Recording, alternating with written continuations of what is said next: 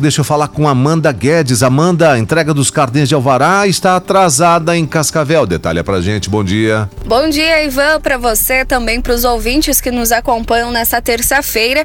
A Prefeitura Municipal de Cascavel informou que esse atraso é devido à greve nacional dos Correios. A gente sabe que boa parte, né, desses funcionários aderiu à greve em todo o Brasil e aqui em Cascavel também não é diferente.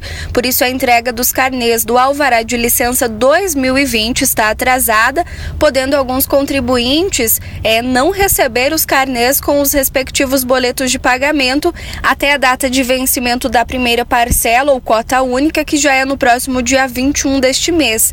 Nestes casos, a orientação é que o contribuinte emita a segunda via do carnê no portal da internet do município de Cascavel ou também procure a Secretaria de Finanças, o setor de Alvará. Para mais informações e esclarecimentos, o contribuinte pode ligar nos telefones.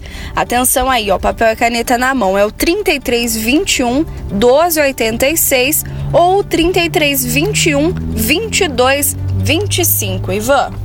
Muito obrigado, Júlia, pelas informações.